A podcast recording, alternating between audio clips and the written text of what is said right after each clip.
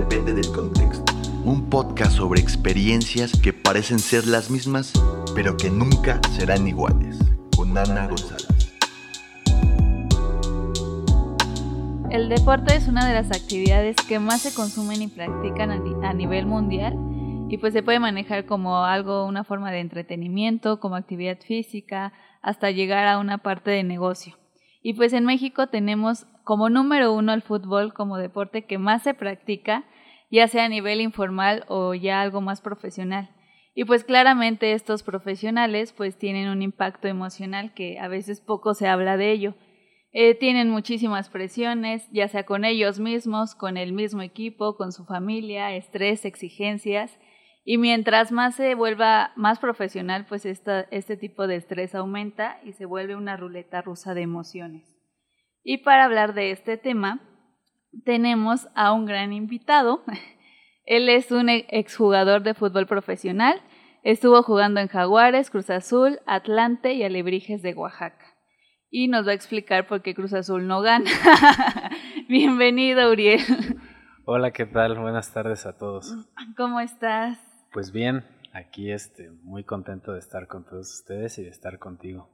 Pues sí, para, para hablar eh, sobre la parte emocional que creo que, como lo mencioné, a veces muy poco se habla de eso, ¿no? A veces la misma afición se vuelve muy exigente para los jugadores y, y, todo el contexto en el que se desenvuelven. Tú, eh, como ya mencioné, pues tú, tú jugaste en varios equipos y de manera general, ¿tú cómo viviste pues toda, todas estas presiones y, cómo es el ya estar jugando a, a, un nivel más profesional?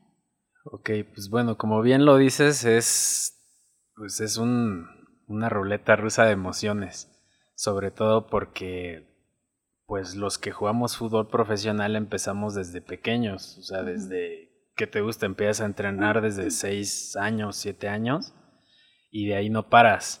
Eh, obviamente a esa edad pues no sabes que quieres ser profesional, simplemente lo haces porque te llevan tus papás, porque te llevan... Divertido. Por divertirte, exacto, porque pues, te gusta, ¿no? Eh, yo pues empecé desde muy pequeño, desde los 6 años me llevaban a entrenar, y cuando me di cuenta que quería ser futbolista profesional fue más o menos cuando tenía 11 años, 12.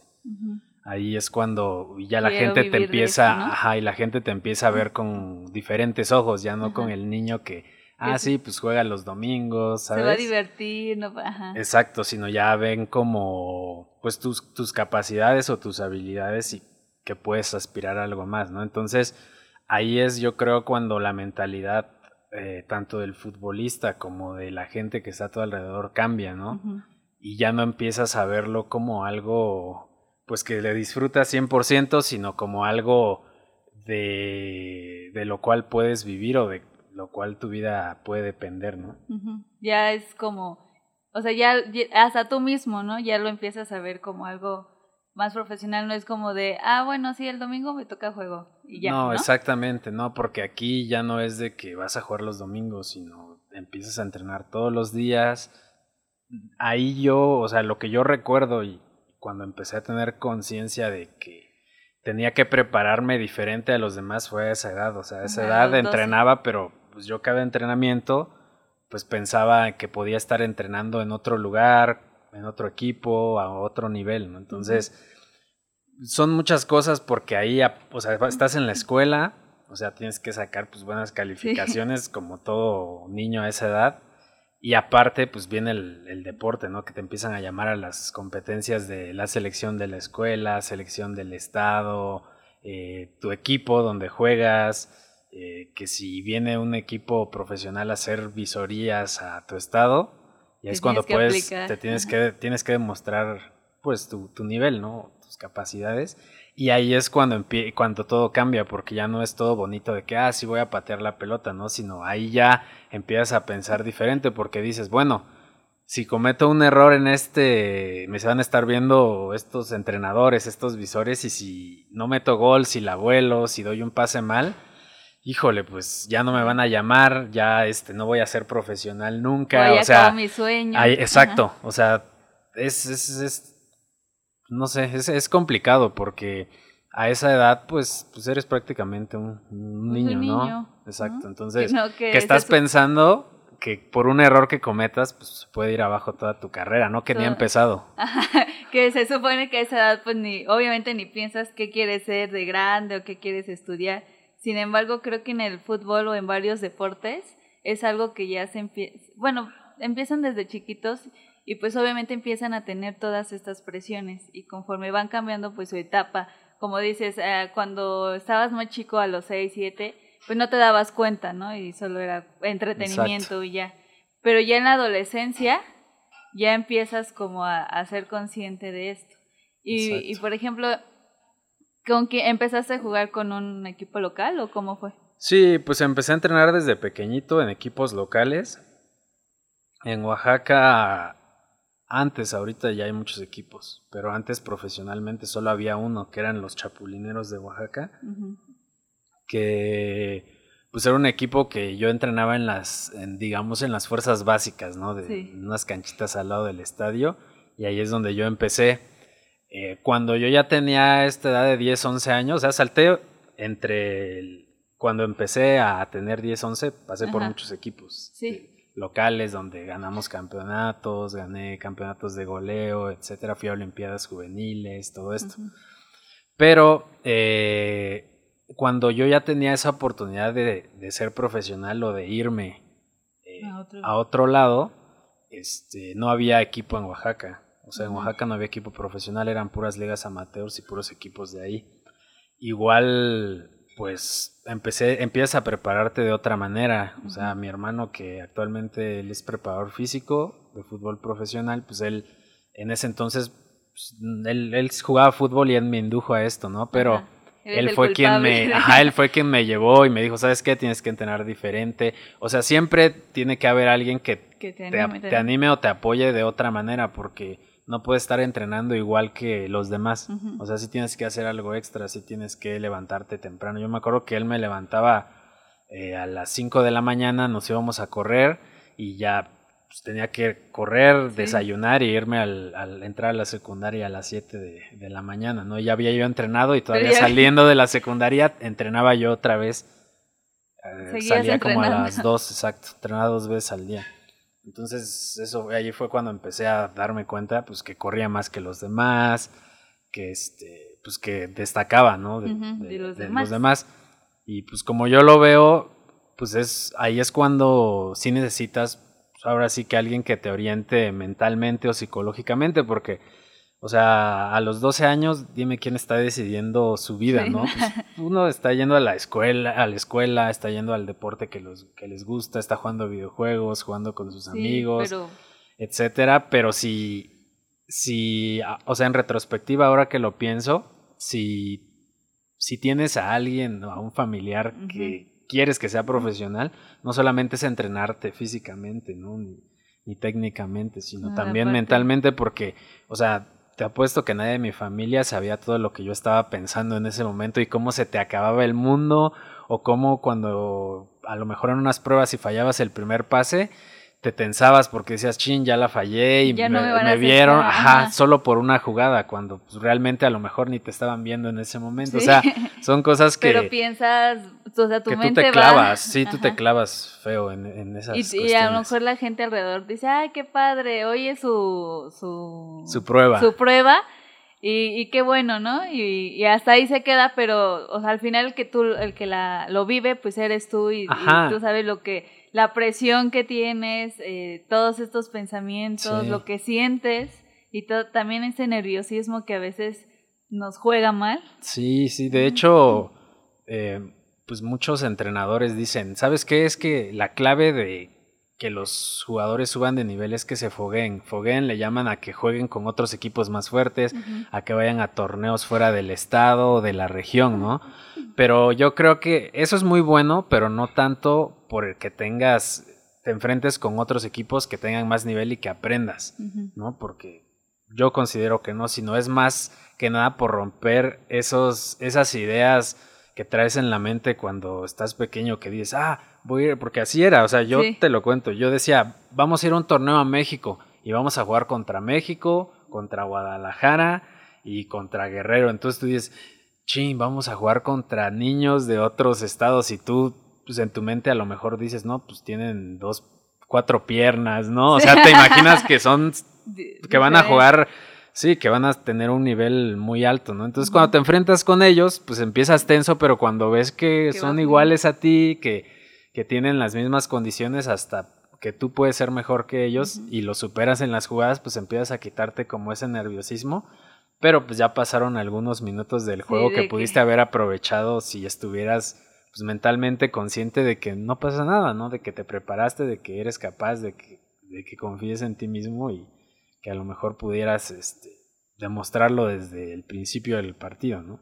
Entonces, para ti, ¿tú crees que siempre se menciona, ¿no? Que la técnica, que la táctica y que el entrenamiento y son la clave para que el jugador pueda avanzar, el que el jugador pueda ser mejor, ¿no? Pero tú meterías en toda esta parte la, la situación psicológica para llegar a un buen rendimiento, por ejemplo. Eh, pues yo creo que es fundamental la preparación psicológica. Desafortunadamente en México, pues dejamos de lado eso, ¿no? Sí, o sea, en todo lado. Exacto.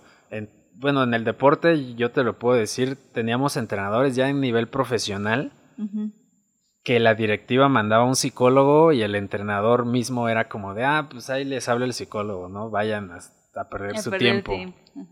Y sí, o sea, y pues tú de entrada que un entrenador te diga eso, pues sí llegas con esa idea, ¿no? De, ah, ah pues sí, qué hueva, ¿no? A mí deme la pelotita y yo juego, ¿no? Pero creo que si, eh, bueno, para los que nos escuchan, que si tienen niños, jóvenes en cualquier deporte que que se vayan a dedicar a eso o que vean que tienen futuro, se apoyen con alguien que tenga pues ese, ese conocimiento psicológico para poderlos orientar, porque realmente como papá o como hermano o familiar, pues no sabes lo que está viviendo el niño en ese momento, ¿no? no sabes que su cabeza pues está pensando en más adelante, que está, más... Va, va, más rápido y que está casi casi decidiendo su vida en ese momento cuando apenas es un niño. ¿Por qué? Porque pues, es, es diferente la competencia profesional a la amateur. La amateur vas, juegas, no importa si pierdes, si ganas, si metes gol, si no metes, si, si, llegas desvelado, exacto, lo que sea, no pasa nada. Pero aquí sí, porque pues, es algo profesional, es un negocio como tal, ¿no? Y como en todo negocio, pues necesitan resultados. Y pues necesitan a los mejores empleados, si lo queremos ver así, para que den buenos resultados. Entonces, pues si tienes malos resultados, pues vas para afuera y hay mucha gente que quiere... Quiere ese lugar. Quiere ese lugar, exacto. Entonces creo que es, sería muy bueno que, que aunque el niño, ustedes no se den cuenta que, que, a lo mejor está pasando por una situación así difícil en su cabeza, pues los lleven, ¿no? A este tipo de, pues, terapias con un psicólogo que, sepa. Sí. Por ejemplo, este, la otra vez hablábamos, ¿no? De, de esta parte de la psicología de la salud que es también una área, si no sabían, de la psicología, que pues psicología de la salud, psicología del deporte, que es una área de, también de la psicología. Y hablábamos que en España, en España lo llevan muy bien y creo que me puse a investigar más y ahí empezaron la mayoría de los pioneros a, inducir esta parte de la psicología en, en, en el deporte, en específicamente en el fútbol, ¿no? Aquí en México está como muy, muy perdido. Sí hay, sí hay como eh, equipos que lo tienen eh, bien empleado. Eh, pues sí, en primera división la mayoría tiene ya, o sea, los clubes pues, grandes ya tienen su psicólogo, ¿sabes? Pero yo creo, o sea, mi punto de vista es que los que ahorita ya tenemos, ¿qué te gusta? 30 años, 25, de 25 en adelante, pues ahorita si llegan a, darte una terapia, yo creo que sí te sirve, ¿no? Sí. Pero creo que las bases es desde pequeño, donde te meten esa mentalidad de, pues no sé, de, de que juegues relajado, de que, de que, pues si estás preparado confíes en ti mismo, o sea, todas esas cosas que en países como Alemania, Holanda es la base para las para los, los juveniles y posteriormente para las selecciones, ¿no? Por eso es que esas eh, selecciones son potencia en, en, el mundo porque tienen esa mentalidad. Incluso Estados Unidos siempre, ya ves que hay esa rivalidad en todo, no solo en el fútbol, pero Estados Unidos, eh, sinceramente, como lo decimos en el fútbol, la mayoría de los estadounidenses para jugar fútbol son tronquitos, ¿no? O sea, son troncos. ¿Qué quiere decir esto? Pues que no, son... técnicos, no son hábiles con la pelota. Entonces, eh, el mexicano es todo lo contrario, ¿no? Por naturaleza. El estadounidense, sin embargo, cuando se jugaba contra ellos, últimamente hemos ganado, ¿sabes? Pero anteriormente, hace que unos 10 años, siempre empatábamos o nos ganaban y decías, ¿por qué? O sea, si jugamos mejor, pero es esa mentalidad de que nosotros entrábamos confiados, ¿sabes? De que decíamos, ah, pues les ganamos porque pues, ni liga profesional tienen, ¿no? Es muy eh, de bajo nivel su liga, ¿no? Entonces, factores que no deberían de ser. de ser o afectar, pues terminan afectándote e incluso pues terminan perjudicándote, ¿no? Por ejemplo, eh, muchos, este, ahorita que hablas de la confianza, eh, psicólogos del deporte hablan de la autoconfianza, ¿no? De, como también decías, de creértela, de que sabes que, que eres capaz de, de, de hacer esa, esa, ese deporte, de que eres capaz de, de jugar bien un partido, etcétera.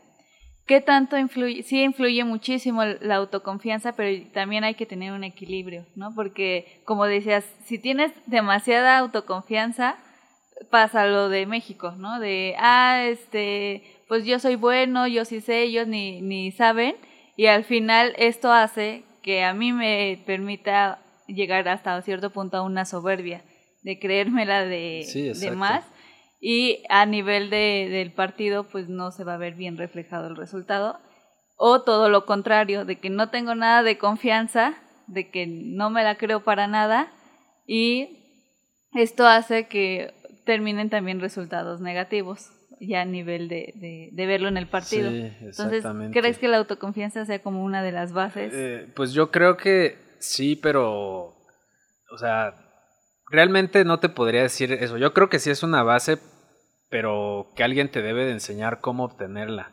Sí, porque no es algo que tú dices, tú solito dices, ah, sí, entrené bien, ok, 10 puntos, ¿no? Este, comí bien, 10 puntos, descansé bien, 10 puntos y a la hora de jugar... Se olvida todo. Ajá, o sea, tú dices, o sea, tú dirías, ¿por qué me iría mal, no?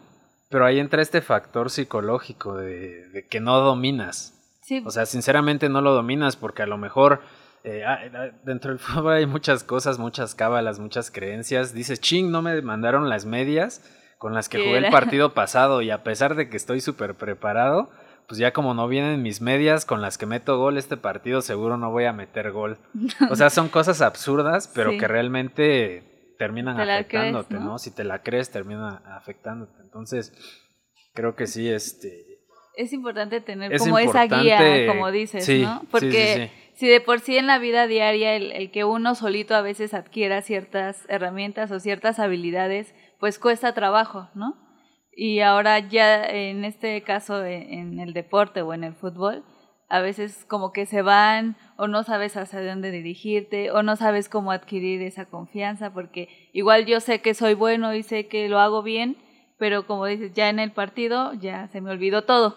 Sí, porque es, sí, ese momento se resume nada más a, a ese momento, ¿no? A ese momento en el que estás ahí, se te olvida si comiste, si entrenaste, si jugaste mal, bien. lo que sea, tú tienes ese compromiso de, pues de, dar resultados, ¿no?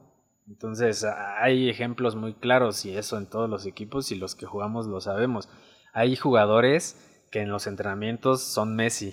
Sí. Y cuando viene el fin de semana, el, estadio, el partido, todo, o sea, nada que ver con lo que hacían en el entrenamiento, ¿no? Entonces ahí claramente es es un ejemplo de cómo afecta la parte psicológica, porque tú lo ves en el entrenamiento, mete goles, se lleva 3, 4, eh, pasa bien, asiste bien, remata bien, todo lo hace bien y a la hora del partido nada que ver, ¿no? Entonces ahí es, es cuando dices, oye, sabes que eso es mental, es algo psicológico, no es algo técnico ni físico, porque lo, porque lo tienes. Hacerlo, exactamente pero no, no tienes como esta parte psicológica o este también desarrollo de habilidades, ¿no? Exacto, ese control emocional, si podríamos llamarle así. Y en, en, tu caso, pues seguramente también viviste muchos sucesos y ahorita como lo mencionabas, ¿cuáles fueron las emociones como más presentes que, que siempre o que más se frecuentaban en, en tu caso? Pues mira, cuando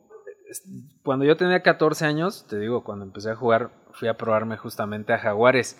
Entonces ahí, pues tuve que, yo soy de Oaxaca, tuve que viajar para allá y irme pues, solo, ¿no? Entonces, este, hice las pruebas, me quedé y ahí empecé a vivir allá, pero solo. Entonces es muy complicado porque no solo tienes, tienes la presión esta de, ok, ya me vine para acá, estoy jugando en este equipo, tengo que dar resultados, tengo que mostrarme.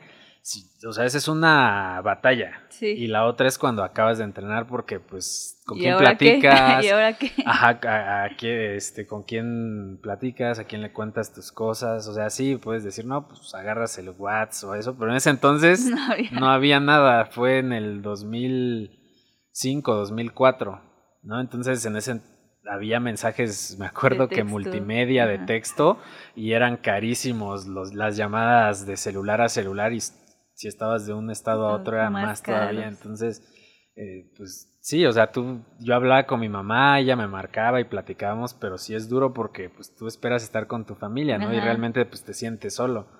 Y aparte tenías, ¿qué? 14 Ajá, años, ¿no? O sea, ¿quién de con mi 14 mamá. años se va de su casa? yo hablaba con mi mamá y sí, a veces le hablaba llorando, ¿no? Y me decía, ¿sabes qué, hijo? Pues voy a ir por ti, te voy a traer de regreso. si sigues llorando, pues lo voy a hacer, ¿no? Y pues yo decía, no, no, ya. ya y ahora Tú lo que esperabas llegar a tu casa una tlayuda. No, y- pues ahí tenías que hacer prácticamente solo, ¿no? Sí, querías, pues no sé, que a lo mejor platicar con alguien nada más. Pero pues sí, es, es complicado, son varias cosas que tienes que pasar y... Pero, ¿cómo te pagaban? ¿O, o tu familia te Yo mandaba vivía, dinero? yo ¿O vivía, cómo vivi- ¿De qué este, vivías? no, sí, o sea, mi mamá me apoyaba y el club sí me daba, este, una, como algo representativo, Ujú. ¿sabes? Pero sí, o sea, no me alcanzaba obviamente porque pues no, este, Sí. eh, era, era segunda división. Entonces, y apenas estaba yo empezando. Ujú. Y, y pero aparte, deja tú lo económico, sino la familia, ¿no? Creo que es lo, lo más importante. Y más a esa edad. Y más a esa edad, creo que es cuando más necesitas. Entonces, lo que hacía mi mamá era mandar, o sea, mandaba muchos libros, entonces yo leía mucho. Libros así, este, pues, de superación personal y de Sí. autoestima y de control emocional, todo eso, y esos libros pues los leía y yo creo que eso me ayudó bastante para entrenar la parte de, de mi, este... De pues, todo de- lo que de- estabas Exactamente, viviendo, ¿no? de la parte emocional, ¿no? Sí, creo que siempre se buscan como tener varias herramientas. Y, y, y ahorita que mencionas eso, hay, hay personas que dicen, no, pues, ¿cómo voy a ir a un psicólogo, no? O cómo, si ya estoy en el lugar que quería, y, ¿qué voy a hacer, no? Entonces, eh, esa parte siempre se busca como el buscar qué, qué, qué para mí puede ser funcional y a lo mejor para ti en ese momento los libros que te mandaba tu mamá pues eran súper funcionales. Sí, esos eran los que me, ayudaban bastante y pues sí, ella me marcaba, te digo, y hablaba con ella y todo eso. Y, y, y de todo, todo, todo lo que viviste y de todos los equipos en el que estuviste, ¿cuáles fueron como las presiones como más, más fuertes a las que te enfrentaste? Pues creo que las presiones más fuertes eh, fueron las pruebas para subir de categoría, ¿no? Esas eran como las más, las más, este, pues duras porque prácticamente era definir tu futuro. Si no les gustabas a los que estaban viéndote ahí, pues ibas para afuera, ¿no? Entonces, pues tenías que, que demostrar y que dar el máximo de ti, ¿no? Eh, y, y, pues como te digo, es, es complicado porque sientes que te están viendo todos. Todo- y todos, que todos. todo. Cómo, la- cómo le pegas, cómo la pasas. Creo que las pruebas es como un, un escenario en el cual sí estás, este, pues te, te pruebas, ¿no? Mentalmente y aparte también, pues, eh, en los partidos, ¿no? Los penales, o sea, los penales es una de las cuestiones que para mí eh, también eran no complicadas técnicamente, sino mentalmente, eh, porque es mucha ajá. presión, o sea, Todos ahí viendo. a pesar de que dicen todos, no manches, pues está bien grandota la portería. Entonces hay que, pues hay que pegarle a un lado y la metes, ¿no? Sí, Pero no, seguro o sea, se- es, es, es complicado, es difícil todo eso porque se te vienen muchas cosas a la cabeza. Entonces, este, da- afortunadamente siempre trataba, bueno, no siempre trataba, siempre fallé muy pocos penales en, mi carrera, pero sí es algo que, Sí, es que lo vives, las liguillas, los torneos, la- las finales, cuando si pierdes quedas fuera, o sea, todos esos torneos también eh, son, Son importantes. Son importantes, exacto, porque si eres campeón, pues todos te ven, tienes más probabilidades de irte a otro equipo. Este, entonces. Subes, ¿no? Subes, de categoría. Entonces, ¿el primer equipo en el que subiste fue en Jaguares? Ajá, estuve en Jaguares, de ahí regresé a Oaxaca, a Lebrijes, de ahí me fui a Cruz Azul, luego de ahí estuve en Atlante y de Atlante ya este, prácticamente dejé el fútbol cuando tenía 21 años, jugué 7 años.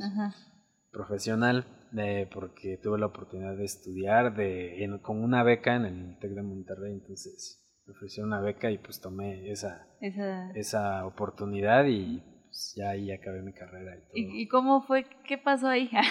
¿Cómo, o sea, te llegó la oportunidad, pero tú, cómo lo decidiste de, eh, de irte? Pues es difícil, de hecho yo tardé dos años en tomar la decisión porque yo no quería dejar de jugar fútbol, era algo que había hecho toda mi vida.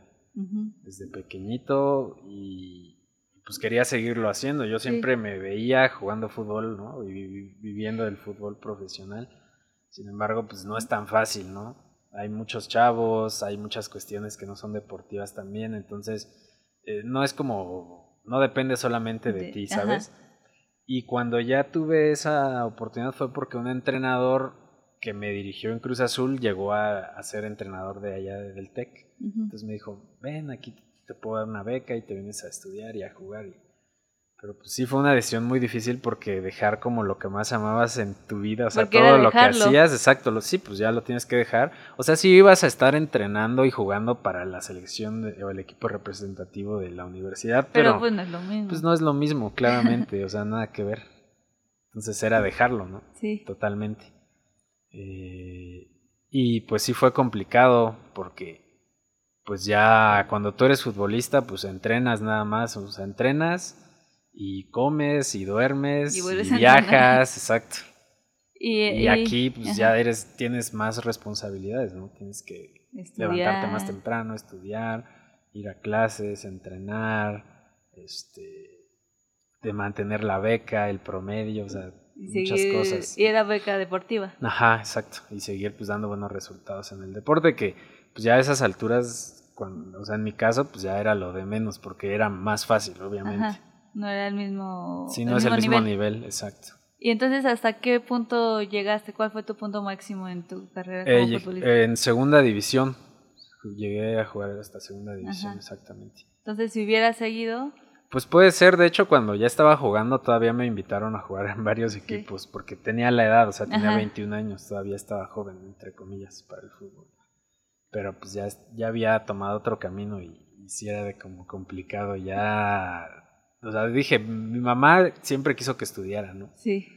Entonces también dije, ya hice muchos años lo que yo quise, ahora voy a hacer lo que dice, exacto, lo que dice mi mamá, ¿no? Que me meta ya a estudiar y pues ya.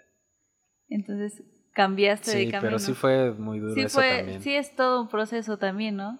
Porque imagínate, te tardaste dos años en decidirlo y al final es como tu culminación de, de tu carrera como futbolista. Exacto. Y ya a nivel profesional. Sí es triste porque pues, pues, sigues en contacto con tus amigos que juegan, ya ahorita en el Facebook pues los ves y que siguen jugando algunos, otros no. Pero pues, o sea, igual a algunos les va bien, a algunos no, ¿sabes? a los que, siguieron, que decidieron seguir y pues no estudiaron nada, pues ahorita pues, no les va tan bien. Que digamos. Que digamos, y los que siguieron y la pegaron, pues les va súper bien. Sí, es... Entonces es, es como estás al filo de ahí de la navaja, ¿no? Como que te puede ir bien o como te puede ir mal, porque como decías, al final no tanto depende de ti, también hay otras circunstancias. Exacto. ¿Cómo es jugar fútbol aquí en México? Pues es, es complicado porque eh, hay muchos intereses, como es un negocio al fin y al cabo, es un negocio y y pues como es un negocio necesitas ganar dinero, ¿no? Y si no ganas dinero deportivamente como equipo, pues tienes que ganar dinero de otras maneras. Entonces, muchos equipos o mucha gente que está en el fútbol metida, pues gana dinero a costa de los jugadores, gana dinero este como si fueran plazas, ¿no? De sindicato, básicamente. Este, pues compras tu plaza, ¿no? Hay no digo que todos, pero sí se da mucho ese caso también, por eso no es, no es como juego limpio. Ajá. Entonces sí es como, hay muchas cosas que intervienen, no, no solamente... Sí, no solamente es lo deportivo, ¿no? Porque si solamente fuera lo deportivo, imagínate cuántas, o cuántos niños también pudieran subir o, tener esa oportunidad. No, pues el nivel de la selección mexicana sería impresionante, ¿no? O sea, seríamos yo creo campeones del mundo, no sé. No, pero sí, sería todo muy diferente, pero sí es difícil. Sí, es difícil. Estaba la otra vez me puse a analizar, estaba viendo todo el como el desarrollo de habilidades que, que puede obtener una persona haciendo deporte. Y ahorita que estamos hablando de fútbol, creo que el, el, fútbol te da como para las personas que se dedican a esto muchas habilidades en cuestión de atención, de pensamiento, en cuestión de resolución de problemas y uno muy importante del trabajo en equipo. En, tu caso, ¿qué, ¿cuáles fueron esas habilidades que pudiste desarrollar? Eh, pues mira, yo creo, sí desarrollas muchas habilidades, pero creo que te ayuda a formar muchos hábitos, ¿no? Sobre todo, porque muchas veces también el fútbol pues hay mucha fiesta, eh, pues hay de todo, ¿no? Entonces, eh, a mí me, me, llegó como esa, esa oportunidad de, de, irme a la fiesta, de irme al desmadre, justo cuando estaba en, cuando estaba en Chiapas, ¿no? Fue cuando dije, no, pues me invitaban, yo era el más chico del equipo y era como, oye, vamos a la fiesta de aquí, o vámonos allá, o vamos a hacer esto. Entonces, pues a esa edad, pues dices, no, pues qué padre, ¿no? Que te están invitando y pues tú quieres pertenecer al equipo y quieres formar parte, pues dices, a lo mejor sí, ¿no? Pero ahí es donde entra esa parte de, tu familia, ¿no? Porque yo le decía, oye, mamá, voy a ir aquí porque sí le tenía que pedir permiso aunque no viviera conmigo. Y me decía, no, no, no, no vas porque esto, no vas porque el otro, ¿no? Y, y entonces ahí también te ponías a pensar y dices, bueno, estoy dejando a mi familia y me estoy alejando de ellos como para venir a, echar la fiesta, pues mejor me regreso a Oaxaca y, me pongo a echar la fiesta y no sufro, ¿no? Entonces sí es como que te abre esa, eh, un poco, te, te, desarrolla como esa parte de conciencia de decir, bueno, entonces, ¿qué hago, no? ¿Qué decido? Si hago esto, pues me regreso.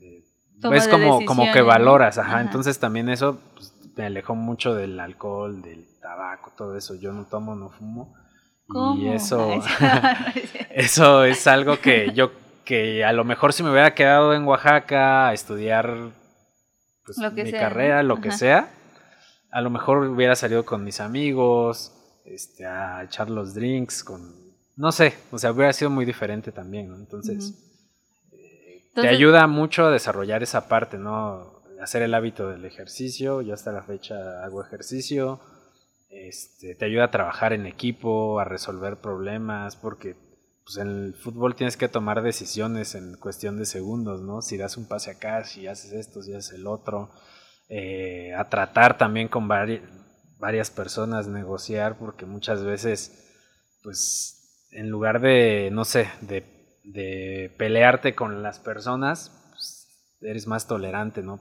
Por, el bien común, digamos, del equipo. son, creo que son varias cosas. Y sobre todo, pues ese creo que a mí lo que me dejó es ese espíritu de competencia, ¿no? Que a mí siempre me gusta estar como cualquier cosa, como pues, competir, ¿sabes? O, ¿sabes qué? Tenemos que hacer un proyecto, no sé, en el trabajo y hay otro equipo también, ah, pues vamos a ganarles, ¿no? Buscar la manera para, pues, para destacar, ¿no? Esa, esa parte de querer siempre sobresalir de donde estés, yo creo que es lo que más me, me dejó. Entonces es o sea, todo, todo esto que aprendiste, habilidades, hábitos y demás, ¿es algo que hasta el día de hoy lo puedes llevar a tu vida diaria? Sí, de hecho, ah, en mi vida profesional pues siempre he trabajado como líder de equipos, ¿no? Trabajo, este, pues de administrador de proyectos, entonces, pues es coordinar a todos para obtener un resultado y alcanzar un objetivo, ¿no? En un tiempo determinado. Entonces eso me ayuda bastante sí, sí te desarrolló como muy bien y, que lo puedas llevar a tu vida diaria, ¿no? Porque al final, pues no solo era que se quedara ahí en el fútbol y ya, y cuando te saliste de esto, pues poderlo seguir eh, empleando o, o, practicando o trabajando toda esta parte de en cuestión de habilidades y, los hábitos que también aprendiste, ¿no? Porque no, claro. no es algo que... También es algo que tuviste que, aprender, no, no de un día para otro vaya, sino el generar hábitos es muy difícil. Sí, creo que no te das cuenta que cuando lo... O sea, no es como dices, ah, sí, ya aprendí a hacer esto, ¿no? Sino que lo vives y al final cuando, te das cuenta, pues ya es algo que adquiriste y no te diste cuenta, ¿no? Por es, algo, es algo que forma parte de eso. Por ejemplo, eh, eh, para mí creo que el trabajo en equipo es algo fundamental y muy pocas personas saben trabajar o sabemos trabajar en equipo porque te enfrentas a muchísimas personalidades, te enfrentas a muchos egos, a muchos este, tipos de, liderazgo. En, tu caso, el trabajar en equipo ya en, un fútbol, en el fútbol, porque sí o sí tienes que trabajar en equipo. ¿Cómo, cómo fue eso? ¿Cómo te enfrentabas a muchos egos que comúnmente? Pues fíjate que una de las cosas que en el fútbol, cuando tienes una diferencia, solo se ven, los, se ven los vestidores, ¿no? Cuando tienes una diferencia con algún otro jugador, pues prácticamente era, llegabas hasta el punto de agarrarte a madrazos, ¿no? Con la persona para resolver esas diferencias, ¿no? Pero una vez pasaba eso, pues ya era como de órale, pues ya, o sea, no nos, nos caemos mal, pero aquí venimos a trabajar, ¿no? Y, y venimos a sacar o alcanzar el objetivo, venimos a ganar, entonces ya pasó eso. Digo, a nivel profesional, ya trabajando, pues no puedes hacer eso, ¿sabes? Porque pues te, corren. a veces te dan ganas, ¿no? Pero pues no puedes hacer eso, entonces tienes que buscar pues otras, vías, ¿no? Otras formas de, de, poder hacerlo. Y pues no sé, sinceramente creo que eh, una de las maneras pues, más fáciles de hacerlo pues es o sea, no, no juzgar a la persona y ni quejarte de nada, simplemente conocer su capacidad y decir, ¿sabes qué? Si no lo va a hacer, pues le voy a echar la mano y si no lo, si no va a poder, pues de todos modos lo va a terminar haciendo yo. Sí. sí, claro, tratar de hacerlo en equipo, pero pues apoyarlo. Sí, es ese, es ese apoyo, ¿no? Eh, el, trabajo en equipo y que al final todos están por un mismo objetivo y todos van al mismo objetivo y mismo resultado. Entonces, si uno se desvía o si uno no accede o si hay algo por ahí, daña a, todo el equipo. Sí, exactamente. Era como, o sea, había ocasiones que unos compañeros se iban de fiesta, ¿no? Y teníamos partido al otro día. Entonces era, o sea, todo el equipo era de, oye, ¿por qué haces eso si estás jugando con nuestro trabajo, ¿no? O sea, puedes hacerlo, pero después del juego, ya que hayamos ganado, ya que hayamos perdido, lo que sea pero pues estás jugando con el trabajo de todos, ¿no? Y creo que eso es algo que también debes de hacérselo ver a la persona de la manera que tú quieras, pero sí diciendo, oye, ¿sabes qué? Es Volteándolo como... sí, y decirle, ¿no? Que sea consciente. ¿Sabes qué? Por esto que hiciste nos perjudicas. Sí, como, como dicen, ¿no? Por uno, este, afectas a, Exactamente. a todo. A lo mejor para esa persona no es tan significativo. Dice, ah, bueno, pues lo voy a hacer, no pasa nada, ¿no? Pero pues sí estás afectando a todo el equipo. Y hay tiempo para todo, yo creo, todo se puede hacer en su determinado tiempo. no, antes de un partido. Eh, hay muchas veces, o sea, últimamente han sacado como, este, pues, periódicas ahí de que los jugadores de la selección andan de borrachos y todo eso, pero, pues, o sea, desde mi punto de vista, cada quien en su vida personal puede hacer lo que quiera, ¿no? O sea, son deportistas y les dieron días de vacaciones y creo que están en su derecho de, divertirse, porque para todo hay tiempo, ¿no? O sea, ya, obviamente si estás en competencia y te ven a las 3 de la mañana bien borracho, pues ahí sí, ¿no? Cómanselo, pero si son tus vacaciones, pues haz, haz lo, que, quieras. Claro. Y también un punto muy importante que creo que son las derrotas ¿no? Porque siempre vas con la idea de que siempre hay que ganar y, todo va a ser victorias y cuando te enfrentas te das cuenta de que no siempre existe está la victoria, sino también hay días que pierdes, hay días en que te equivocas, a lo mejor como lo, que mencionabas del penal, ¿no? Es un penal y sientes toda la presión y chin, te equivocaste. ¿Cómo, ¿Cómo manejabas o manejaban en todo el equipo esta parte?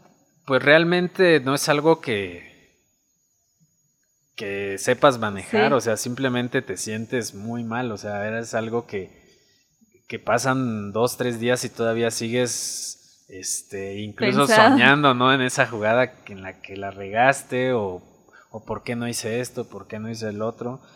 Eh, yo creo que es algo también que, que debería de ser tratado con, con alguien especialista, ¿no? ¿Por qué? Porque mientras menos sigas cargando esos pensamientos de, de derrota, de que la regué, y metiéndote todas esas ideas o trayendo eso en la cabeza, pues mientras menos tiempos lo tengas, más rápido vas a reaccionar y vas a ponerte, como cambiar ese chip ya para el siguiente partido, ¿no? Creo que no sabría decirte cómo manejar. Lo que yo hacía, pues era, te pones muy triste y platicas de lo que pasó y pues ya tu compañero es como de, ya, güey, o sea, ya no pasa nada, viene el otro partido y pues como que según lo superas, ¿no? Pero siempre va a quedar eso y a veces se te vienen los flashazos en el partido cuando estás jugando de ching, a ver si no otra vez nos pasa o a ver si no esto y te termina pasando. Entonces creo que sí es algo que, que debe de tratarse, ¿no? Yo creo debe de haber, eh, pues los equipos deben de tener eh, programas de psicología para los los jugadores, equipos y un programa bien establecido de qué pasa si pierdes, qué pasa, cómo manejar la victoria también, porque si ganas, y te confías y dices, no, pues somos los mejores y te vamos contra el último lugar ahora y como te crees mucho llegas y juegas sobrado y pierdes, ¿no? Entonces Cruz Azul, por Exactamente. No, pues Cruz Azul, híjole, ni, qué decir, ¿no?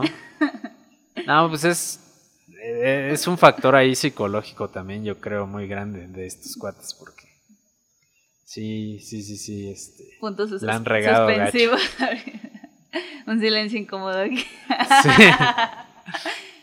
Eh, la otra vez estaba leyendo igual eso de las victorias y decía un psicólogo que, que, lo que él hacía en su, un psicólogo español, que lo que él hacía y cómo se los manejaba a sus jugadores era que este lo dejara, lo dejaba que lo viviera, ¿no? Vive esa tristeza, vive ese enojo, este, por días, como dices, a veces pasan días y tú sigues pensando como en eso.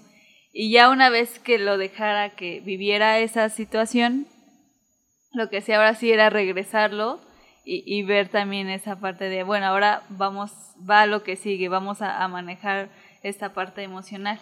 Y, al final es como si fuera un duelo, ¿no? Porque sientes como de, de chin, por mi culpa perdimos o por mi culpa pasó esto, o igual no fue tu culpa, pero tú ya empiezas como... Sí, pues dices que piensas como en lo que dejaste de hacer, ¿no? En el, durante el partido para que pasara eso. Sí, es algo eh, pues, complicado y difícil. Y hay jugadores también muy despreocupados que a veces les va bien por eso, ¿no? Porque dicen, ah, pues ya es un partido, en el otro nos recuperamos. O sea, también no tomarlo tan... A la ligera, es, un equilibrio. Exacto, ¿no? Tomarlo como no tan a pecho, ¿no? Lo, que pasa. Porque también es importante esta, esta búsqueda o esta permanencia de motivación y de objetivos, ¿no? Porque la motivación pues siempre te hace a, seguir y eso es lo que quiero y ahí quiero, ahí quiero llegar y ahí quiero estar. Sí, pues yo creo que básicamente aquí hay como dos tipos de motivaciones, ¿no? Una creo que es la motivación de los objetivos que puedes alcanzar como equipo y otra los personales. Porque a lo mejor puedes estar en un equipo que pues, no ganan, este, un equipo pues, de, media tabla hacia abajo. Pues, ¿Dónde hay motivación ahí, no? Si les pagan a los chavos, ni este ni tienen por ejemplo el, el, Veracruz no que o sea los chavos dices no manches no, no les han pagado en todo el torneo. Pues no Este, pues ellos viven de eso, no es como que tengan otra, otra fuente de ingresos exactamente, ¿no? Este, pues es un equipo de primera división y, o sea, ¿y, cómo sales a la cancha? O sea, ¿cómo lo enfrentas? O sea, la motivación de los objetivos que tú tienes como equipo, pues están por los suelos, de hecho no tienes, o sea, no tienes aspiraciones de nada ahí lo que hace, va a hace brillar a los jugadores que están ahí porque hay buenos jugadores, pues las motivación, la motivación que ellos tengan con sus objetivos personales, de a lo mejor quiero salir de este equipo, irme a otro, este, a lo mejor quiero jugar en otro país, a lo mejor puedo jugar en selección, no sé, como el portero del Veracruz, por ejemplo. ese portero pues, recibió, creo que es el portero que más goles ha recibido en un torneo, no sé la verdad, ¿no? Te lo digo por decir porque sí le metieron muchos goles al chavo. Pero fue a selección nacional, o sea, lo convocaron. Entonces tú dices, ¿cómo puede ir a estar en el último ¿Cómo equipo? puede estar? Y ser seleccionado, porque también, pues, el fútbol, el talento individual importa, ¿no? A lo mejor un equipo te va mal, pero no quiere decir que tú seas un mal jugador, ¿no? Eh, estos se ve muchas veces en el fútbol, en algún equipo eres banca, no te meten y te vas a otro equipo y juegas y fuiste el goleador, ¿no? Porque todo depende de muchos factores también. Y ahorita que mencionas esto, esto del talento, ¿crees que todos los que juegan y que empezaron, pues como dices, desde niño, era un talento que nato, que ya lo traían o lo vas de, obviamente pues conforme los entrenamientos y demás, pues vas, a, vas desarrollando esto. Pero desde un inicio es algo que, que si un niño ahorita dice, ah, yo quiero jugar, pero si no trae el talento o si lo trae o cómo es. Pues yo creo que sí, hay algo que ya traes. Sí, yo creo que es algo que ya traes y pues lo desarrollas con los entrenamientos, lo perfeccionas, ¿no? como en todo, pues no todos somos buenos para todas las cosas. Unos son buenos, pues no sé, para el fútbol, otros son buenos para las matemáticas, otros son buenos para, no sé, X cosa. Entonces sí tienes que traer algo ya, yo, yo creo, y de acuerdo al entrenamiento o preparación que tú tengas, pues lo vas a desarrollar, ¿no? Hasta donde tú, tú creas y también la preparación que, que te lleguen a dar, ¿no?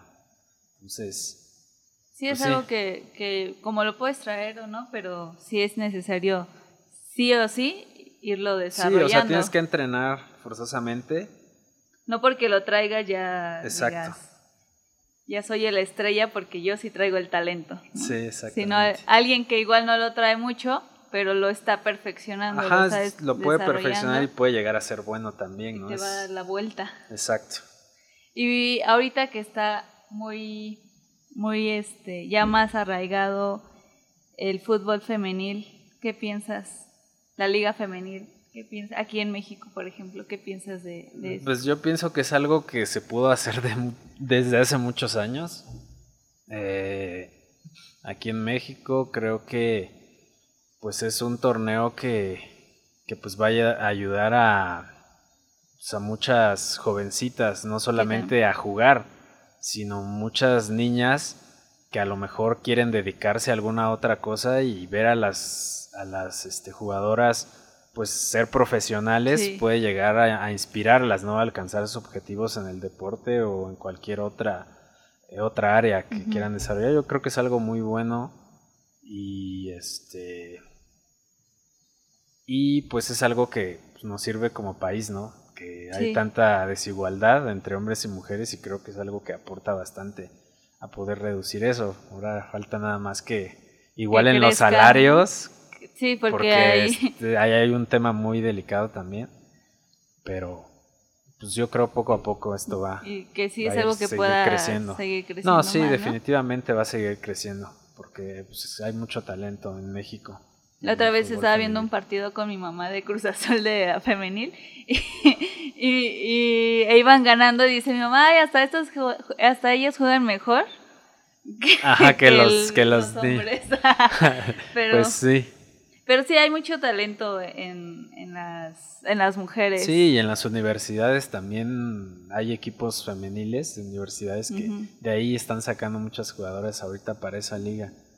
Y pues me da mucho, mucho gusto eso, ¿no? Que haya, que se haya profesionalizado el fútbol femenil aquí en México. Pero bueno, ya, ya para ir cerrando y la pregunta del millón, ¿volverías a vivir todo esto? Sí, claro que sí. sí. sí, definitivamente es el mejor trabajo que puedes encontrar. Porque pues es algo que disfrutas y aparte te, pues, te pagan por hacerlo, es algo que del cual eh, pues vives muchas emociones. Creo que no hay nada que te dé esa emoción que tú sientes cuando entras a la cancha. O sea, esa, esa adrenalina, esas emociones, ese estrés, todo eso que se vive es como una bomba como de sentimientos, ¿sabes? Que, que pues cuando estás en la oficina o en el trabajo, pues no lo vas a tener, ¿sabes? Entonces, sí es, es algo... Y qué mejor, como dices, que te paguen por algo que, que a ti te gusta ya cuando se llega a ese punto. Exactamente. Si no, pues siempre, pues es cuando haces algo que te gusta, que lo disfrutas, pues tu vida va a veces hasta te sientes mejor tú. Y una recomendación también para las personas pues que tienen hijos, este, sobrinos, lo que sea, practicando fútbol y, o cualquier otro deporte y que creen que puede tener futuro o que puede llegar a ser profesional, pues sí es de suma importancia que se acerquen a un profesional de la psicología para que los pueda apoyar porque eh, ellos no, van no saben lo que uno de chavo vive y todo lo que pasa por tu cabeza, todo lo que estás pensando y eso realmente afecta a tu desempeño. Entonces, mientras más, eh, digamos, conocimiento tengas, tanto emocionalmente, psicológicamente, más tu entrenamiento, yo creo que eso te va a, ayudar a alcanzar tus objetivos. Es, es todo un conjunto y, lo podemos manejar por, por iguales, ¿no? Todo, toda esa, todos estos, ese conjunto para que el niño o la niña se pueda, pueda ser mejor y pueda desarrollar mejor también estas habilidades y demás. Así es. Pero bueno, muchísimas gracias, Uriel, por compartirnos tu bonita historia de, jugador de fútbol. Eh, por, compartir tu experiencia, por igual dar recomendaciones. Quizá haya, haya personas que tengan a alguien cercano, que, que, que, ya sea un niño, un adolescente, que como dices, que se le vea como ese, esas habilidades, pues para guiarlo de la mejor manera, ¿no? Sí, claro, de verdad. sinceramente les recomiendo que se acerquen, eh, que lleven a sus niños a terapia, que los metan a un programa este, de coaching a lo mejor, para que les pongan objetivos que puedan alcanzar y que eh, sea más claro para ellos, se les borre como todas estas ideas que tienen en la mente o se les aclare un poco el panorama para que puedan tener un mejor desempeño. Porque aparte también como niño, pues sueñas y te vas. Exacto, exacto. y ya te ves este como Messi que lo puedes lograr quizá, pero eh, siempre con el trabajo y, toda esa dedicación y el, y el apoyo, ¿no? También el apoyo familiar. Así es. No, pues gracias por la invitación y este y muy bueno tu muy buenos tus podcasts, la verdad. Muchas gracias. También es fan del podcast. Pero bueno, muchas gracias a todos por escucharnos. Yo soy Ana González y eso es todo depende del contexto.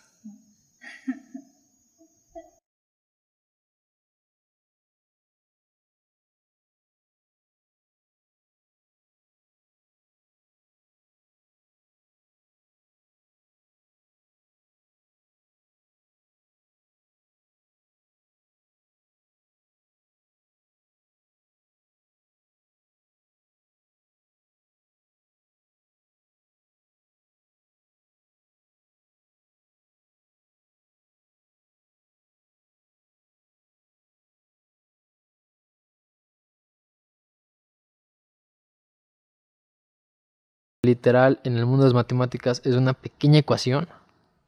Una pequeña ecuación que si tú le agregas un signo negativo, te la arruina. Así es la vida, así es la felicidad. Si tú agregas algo negativo, te puede arruinar el día. Pero o hasta la vida. No, porque es lo que voy. Si tú corriges ese símbolo negativo. en caso de que sigas igual. Sí, o sea, hay gente que o sea, se aferra a es que así es y voy a ser así. No. Si en verdad quieres y eso te hace feliz, adelante, sé triste toda tu vida. Pero si en verdad tú dices, no, no, yo sí quiero ser feliz, amigo, evalúate, evalúa tu ecosistema, evalúa tus amigos, evalúa tu pareja, evalúa tu, familia, evalúa hasta tu perro. Porque el perro es el ejemplo de felicidad pura, de que llegas y te mueve la cola. recibe bien. Si llegas y tu perro no te pela, algo está pasando. Algo está pasando. O sea, es evaluar. Si, si ves que puedes cambiar tú algo, hazlo. Hazlo. No quiero sonar comercial de aquella cervecería, pero si tomas dos pasos para atrás, que sea para impulsarte y brincar a ser feliz, Y si realmente ves que el problema eres tú, acércate a la, psicología, a los psicólogos, a clínicas, a... Ahorita, hay, mucho apoyo ahorita. Hay muchísima ayuda y es importante el, el, una introyección, el, auto, el autoanálisis, que yo sé que es súper difícil y que siempre lo menciono, pero dentro del proceso, cuando logramos hacer ese autoanálisis, logramos ver nuestras necesidades, logramos ver lo que sí me gusta, lo que no me gusta, con lo que sí me siento bien, con lo que no me siento bien. Lo que te hace fuerte, lo que te hace débil. Y, y, todo, vaya, es, es el conocernos, que sí, se lleva un, largo tiempo y sí, no es, algo de, ah, hoy, hoy voy con el psicólogo y ya mañana soy feliz. No, ya me conocí. Es, es un gran, este, es una gran ayuda y pues al final todo esto nos ayuda para que nosotros logremos lo que nosotros queremos, lo que sea, ¿no? Al final, como dijimos al principio, todo esto es subjetivo y cada, cada cosa va, va al criterio de cada uno. Pero bueno, hasta aquí llegó esto. Perfecto, ya. y, y bueno, es algo súper complejo que nos podríamos alargar, pero pues hasta aquí tenemos que terminar. Y pues espero que a toda la gente le, le, le llegue, aunque sea un poquito o alguien que esté pasando por algo similar, pues le llegue como todo esto que, dijimos y todo lo que nos compartió Alexis. Muchísimas gracias por venir. No, eh, muchas a ti por invitarme, por literal crear este podcast. y, bueno, por estar aquí, por compartir nuestra experiencia. Y pues bueno, yo soy Ana González. Nos, nos escuchamos para la próxima y esto fue todo depende del contexto. Todo depende del contexto un podcast sobre experiencias que parecen ser las mismas, pero que nunca serán iguales, con González.